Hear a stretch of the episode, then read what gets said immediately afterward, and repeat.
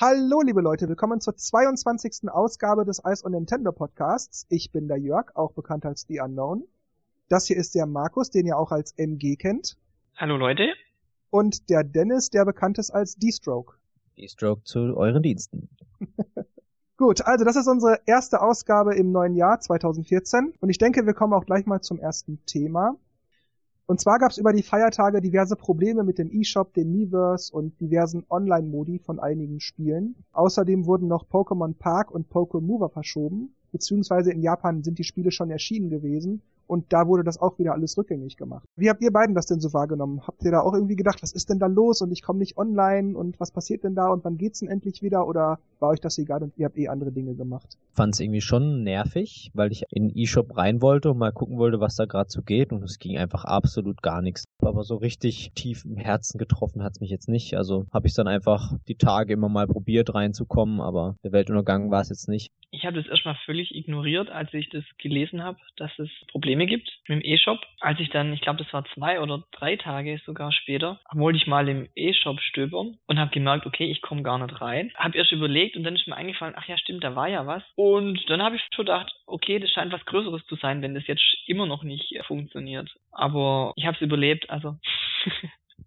Ja, bei mir war das einigermaßen ähnlich. Ich habe abends noch auf der Couch sitzend mit der Wii U gesurft und immer mehr Leute posteten dann irgendwie, ja, Fehlercode so und so, ich komme nicht rein. Aber gut, was mich dann tatsächlich hinterher wirklich ein bisschen geärgert hat, war, dass Nintendo so gar nicht erklärt hat, was da los war. Die haben drei, vier Pressemitteilungen zu dieser ganzen Thematik veröffentlicht und im Endeffekt war da nur die Rede von einem hohen Datenaufkommen. Aber wirklich erklärt, was da los war, haben die gar nicht. War einfach das ganz normaler Betrieb, nicht viel mehr als sonst und aus irgendeinem Grund haben die Server schlapp gemacht oder war da wirklich auf einmal tausende Leute wollten gleichzeitig äh, neben Spielen und eShop und allem anderen noch ihre Geräte online bringen und sich erstmal im Nintendo Network registrieren? Also ich könnte mir schon vorstellen, dass einige Konsolen im Haus gelandet sind und Leute dann online waren und auch erstmal das Update geladen haben oder irgendwelche Sachen aktiviert, auch mit den Konten verbunden. Dann waren ja auch ziemlich viele äh, Angebote auch da. Wir haben uns zum Beispiel auch äh, Assassin's Creed 3 für 10 Euro oder so im eShop geholt, weil es dann einfach günstige Sachen waren und das hat natürlich auch gedauert, aber genau weiß man es ja nicht. Nur, dass Nintendo dann später einen weiteren Typ einstellen musste oder wollte. Tja, aber ich musste auf jeden Fall schmunzeln, weil ich dachte, na toll, das Wii U war, war sehr bescheiden und jetzt endet das auch noch so. Na, da kann 2014 ja nur besser werden. Tja, der Meinung sind übrigens auch die Leute von Fox News. Und zwar hat Adam Shaw von Fox News Folgendes geschrieben. Die Firma, also Nintendo, hat ganz klar verlorenen Boden wieder gut zu machen. Aber mit dem starken Line-up von familienfreundlichen Spielen und einem wettbewerbsfähigen Preis steht Nintendo gut da. Wenn die Firma jetzt weiter am Ball bleibt, könnte 2014 das Nintendo-Jahr werden und die Wii U wird von einer Lachnummer zur größten Kehrtwendung der Videospielgeschichte wenn es eine Firma gibt, die das schaffen kann, dann ist es Nintendo.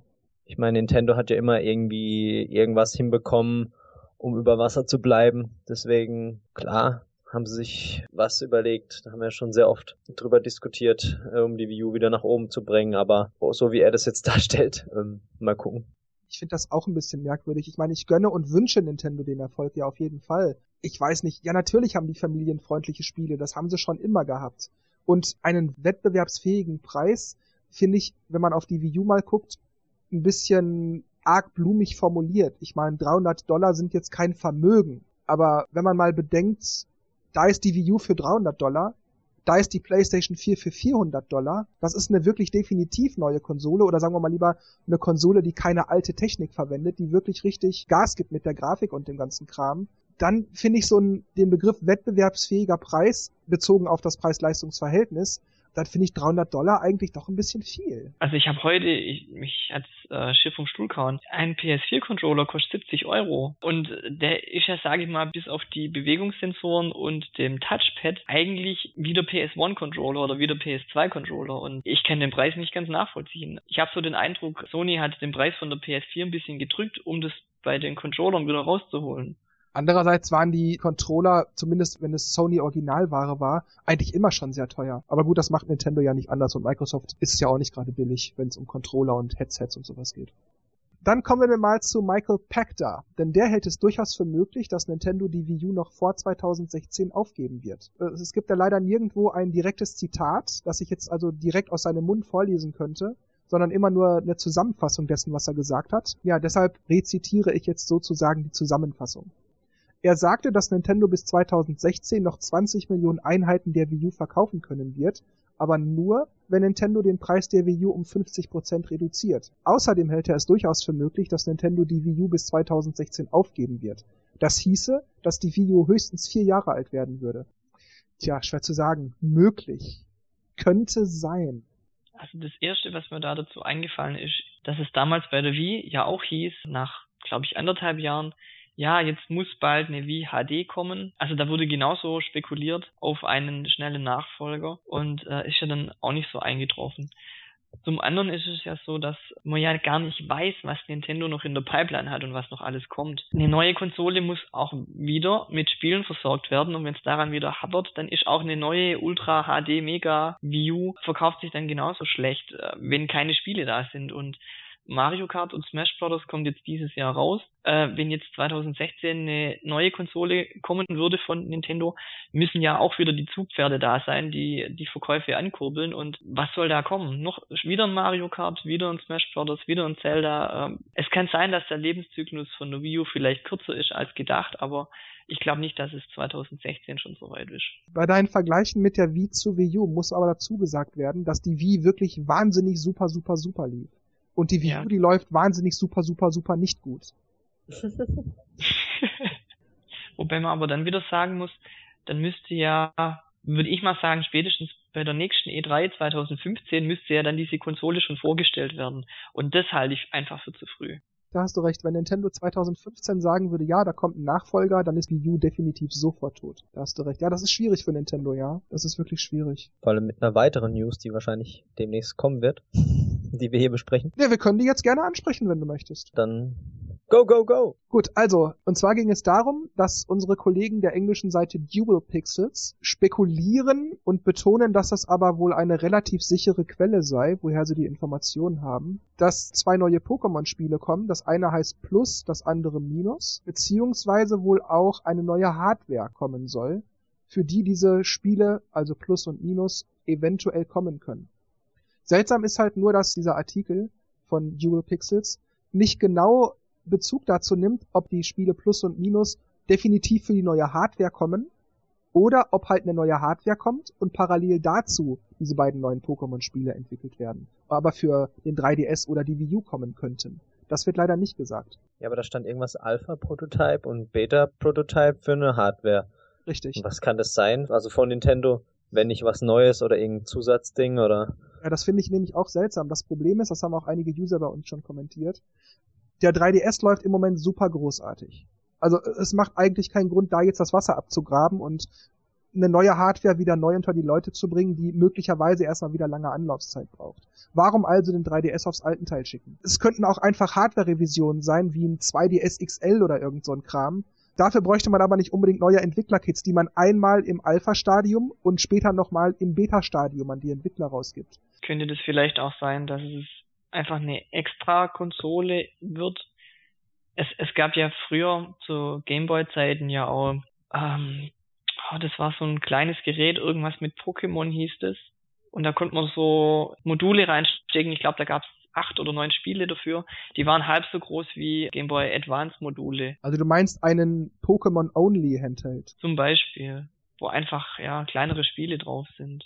Das stimmt, es wurde nur von einer Hardware gesprochen. Andererseits, selbst dann würde man dem 3DS oder eventuell auch dem DS einen großen Verkaufsschlager vorenthalten. Gerade Pokémon-Spiele sind definitiv Gründe für die heutigen Kids, sich eventuell auch eine neue Hardware zu kaufen. Warum sollte man also sagen, ja, kauft doch die andere Hardware, die wir jetzt neu gemacht haben und kauft's nicht für den 3DS? Das ist irgendwie auch wieder seltsam. Also wie man es dreht und wendet. Ich finde die Ankündigung irgendwie schwierig, da mir da irgendwas drunter vorzustellen.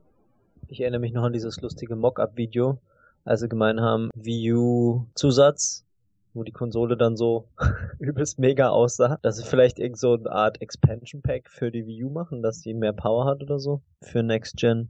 Expansion Pack. Ach, du meinst so wie bei N64, dass man mehr genau. steckt. Ja, aber die Wii und die Wii U haben keinerlei Slots, wo man irgendwas dran stecken könnte. Die haben USB-Slots. Ja, aber ein USB 2-Bus, also wie willst du denn dafür sorgen, dass die Grafik besser wird oder äh, der Prozessor schneller berechnen kann oder so. Vielleicht läuft da kalt Wasser rein. Da kannst du übertakten. So eine Art Wasserkühlungssystem, damit der Prozessor dreimal so schnell läuft, oder wie? Du hast ja hinten zwei Ports, weißt du? Das eine läuft das Wasser rein und dem anderen wieder raus. Ah, interessant, interessant. Interessant. Ja, das heißt ja Universal Serial Bus. Ja. Kann ja alles rein und raus. Kann man ja auch Wasser nehmen, ja, ja. Na gut, wie gesagt, also ich finde das Gerücht interessant, aber wenn da was dran ist, dann halte ich das allerhöchstens für eine Möglichkeit, dass Nintendo dieses Jahr auf der E3 irgendeinen Trumpf haben will. Aber ist schon komisch. Die reden von neuer Hardware und der Pector redet von einem Nachfolger. Wissen die mehr als wir? Na schön, dann kommen wir zur nächsten News. Und zwar muss Nintendo 1,82% aller Einnahmen durch Nintendo 3DS Handheld-Verkäufe an die Firma Tomita bezahlen. Das bedeutet, für jeden einzelnen 3DS Handheld, also auch XL und 2DS, muss Nintendo an die Firma Tomita einen Anteil von 1,8% abdrücken. Warum müssen die 1, irgendwas Prozent zahlen? Weil Nintendo ein Patent sich zunutze macht für die Kamera des 3DS. Die Frage ist ja, warum jetzt erst nach, nach drei Jahren? Man weiß ja nicht genau, was das für ein Patent war, was die Kamera betrifft. Es kann ja aus Material sein oder irgendwas. Und wenn diese Firma gar nichts mit Handhelds zum Beispiel zu tun hat, kriegen die das ja gar nicht mit, dass ihr, ihr Patent verletzt wurde. Das ist vielleicht durch Zufall rausgekommen. Also egal wie erfolgreich ein Produkt ist, wenn ich mit dem nichts zu tun habe, kriege ich es auch nicht mit, dass ein Patent verletzt wird. Ja, aber die Frage, ob die das jetzt wussten oder nicht, stellt sich ja gar nicht wirklich. Da klagen wir jetzt erstmal und dann lief das und lief das und lief das und dann hat Gegenklage und Gutachten, da muss man wieder warten und bis Termin gefunden ist und dann ist irgendein Formfehler, dann wird wieder vertagt ähm, das halte ich schon für möglich. Das kann so sein. Es ist ja auch so, dass man ja selber prüfen muss, ob was patentiert ist, bevor man was einsetzt. Und wenn das Nintendo versäumt hat, ja, dann ist schade, aber dann muss man zahlen. Seltsam, das ist mir irgendwie auch noch eingefallen, dass das total ironisch ist. Nintendo muss da so und so viel Geld bezahlen für so eine Kamerageschichte und ich benutze die nie. Ja, weil für, für Spiele wird es ja auch nicht verwendet, außer für ganz wenige. Okidoki, dann kommen wir zu einer ähnlichen Sache und zwar hat die Firma iLife Nintendo verklagt. Wobei der Unterschied jetzt zu dieser Sache mit der Firma Tomita ist, dass iLife jetzt gerade erst die Klage eingereicht hat, weil Nintendo angeblich unter anderem für Bewegungssteuerung, wie sie etwa in der Wii U benutzt wird, sechs Patente verletzt, die von der Firma iLife gehalten werden. Und das finde ich schon ein bisschen seltsam. Also ich meine, vielleicht gehören denen die Patente wirklich, das mag ja sein. Aber das fällt denen jetzt erst auf? Mit dem Zeitpunkt kann ich ja nur sagen, kennen vielleicht die Wii, die kennen die Bewegungssteuerung, aber wenn die sich noch nie damit auseinandergesetzt haben, dann haben die es vielleicht jetzt erst bemerkt, dass da Patente verletzt werden. Weil ich, ich gucke mir ja nicht alles, was auf dem Markt ist, an, ob das meine Patente verletzt. Heutzutage kennt jeder auf der Welt die oder zumindest schon mal den Begriff gehört. Und eine Firma, die irgendwie was mit der Elektronikbranche zu tun hat, immerhin halten die Patente in der Elektronikbranche, da gucke ich mir das doch an. Und nach sieben Jahren fällt denen auf, ups, das ist ja von uns. Das Witzige ist, dass es funktioniert. Ja gut, das weiß man jetzt noch nicht. Jetzt wurde erstmal nur die Klage eingereicht. Was da am Ende bei rauskommt. Was mir auch aufgefallen ist, die Firma heißt iLife. Und da habe ich mir gedacht, ähm, da könnte sich vielleicht auch Apple melden und wegen dem äh, Ei. die verklagen wegen dem Ei im Namen. das ist geil, ja, aber echt.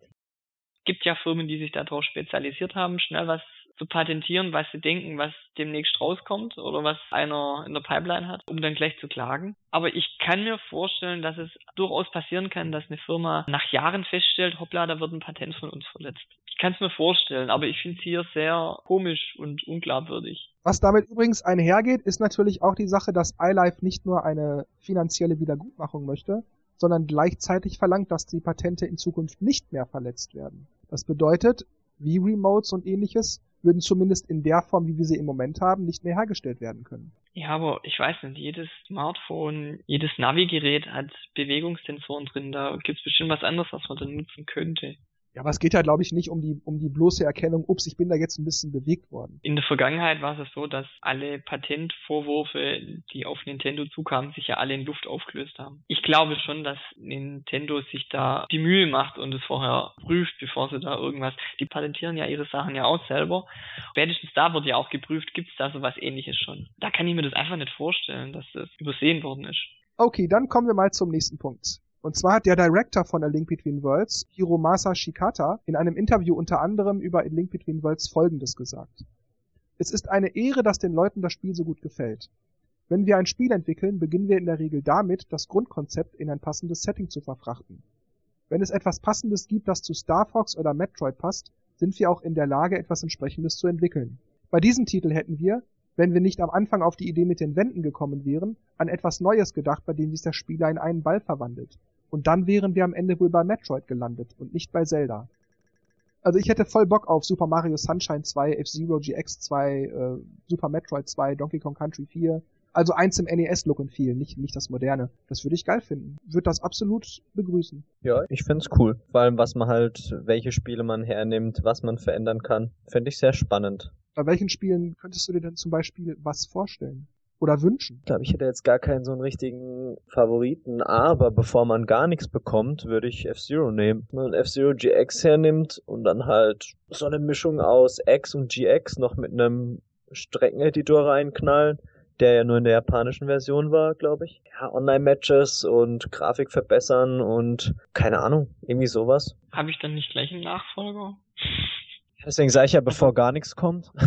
Ja. Ich meine, von, von Zelda wird es auch Nachfolger geben, aber man hat trotzdem Wind Waker gemacht, also.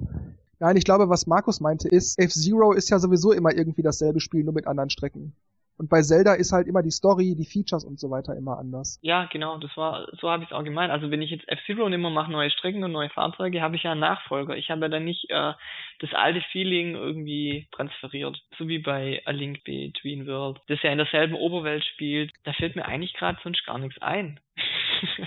was man da noch nehmen könnte. Also ich habe da prinzipiell nichts dagegen, bitte gerne, wenn die Ideen haben. Aber aus der Super Nintendo-Zeit fällt mir gerade nichts ein, wo man es so ummodeln könnte, wie sie es bei Zelda gemacht haben. Super Mario Sunshine 2 nochmal äh, Isla Delfino besuchen oder eine andere Insel, die, keine Ahnung, 100 Kilometer weiter nördlich ist oder sowas. Oder Super Metroid 2, dass Samus nochmal auf die Welt zurückkehrt. Natürlich erkennt man vieles wieder, aber die Labyrinthe und die geheimen Gänge sind anders oder so. Würde ich geil finden. Das ist was, was wir mir gerade vorstellen können, weil bei Metroid könnte man ja Rätsel und so ändern, aber jetzt bei Super Mario Sunshine, da kann ich ja nur die Insignien neu verstecken oder neue Aufgaben machen, aber dann hätte ich ja im Prinzip entweder hätte ich in Kannst du auch ganz neue Level machen? Ja, aber hätte ich dann nicht indirekt einfach einen Nachfolger? Ja, aber das, das würde mich gar nicht stören. Mir wäre das egal, ob das nur so eine Art umgemodelte Version desselben Spiels ist oder ein richtiger Nachfolger, äh, solange ich halt ein Spiel mit dem exakt selben Look and Feel habe.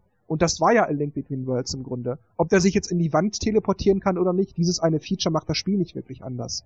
Mir geht's wirklich vor allem um das Look and Feel.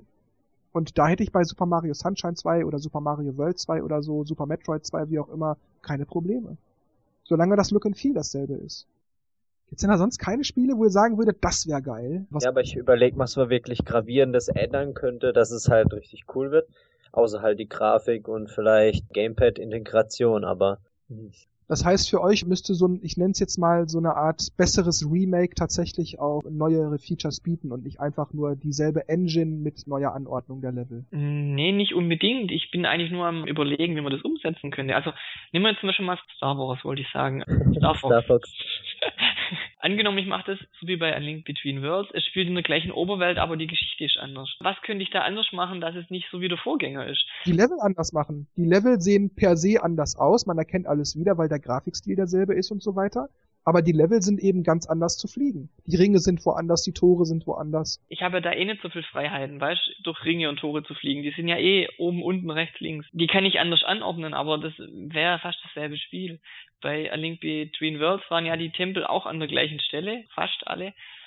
Aber die Tempel selber waren komplett anders. Bei Star Fox könnte ich jetzt, ich, wenn ich die Oberwelt gleich lasse, kann ich ja sonst nichts anderes machen. Ich kann zwar die Gegenstände irgendwo anders anordnen, aber das wäre ja im Prinzip das gleiche Spiel noch. Ja, aber darum geht's doch auch. A Link Between Worlds ist doch auch das gleiche Spiel wie A Link to the Past oder im Grunde wie jedes Zelda. Ja, ein Junge rennt rum, verschafft sich bessere Ausrüstung und haut am Ende den Oberboss um. Das ist doch die Story. Und also, wenn ich mir jetzt zum Beispiel vorstelle, Super Mario World, neue Level und optisch nicht mehr mit Sprites, sondern mit Polygone, so wie bei New Super Mario Bros. Ich glaube, das wird mich nicht so vom Hocker hauen. Also ich, ich würde es mir bestimmt holen, es wäre auch ein gutes Spiel, aber ich würde es nicht so anschauen wie A Link Between Worlds. Wobei, wobei man einfach sagen muss, A Link to the Past war halt für mich einfach, das war mein erstes Zelda und es war halt halt auch Bombe und ich würde das echt nicht wirklich so richtig total reizen, so das Spiel nochmal durchzuspielen mit anderen Leveln, neue Herausforderungen, aber die Musiken und das alles nochmal zu hören, wie es früher war. Das müsste man wahrscheinlich, müsste angekündigt werden und dann die ersten Bilder sehen und so.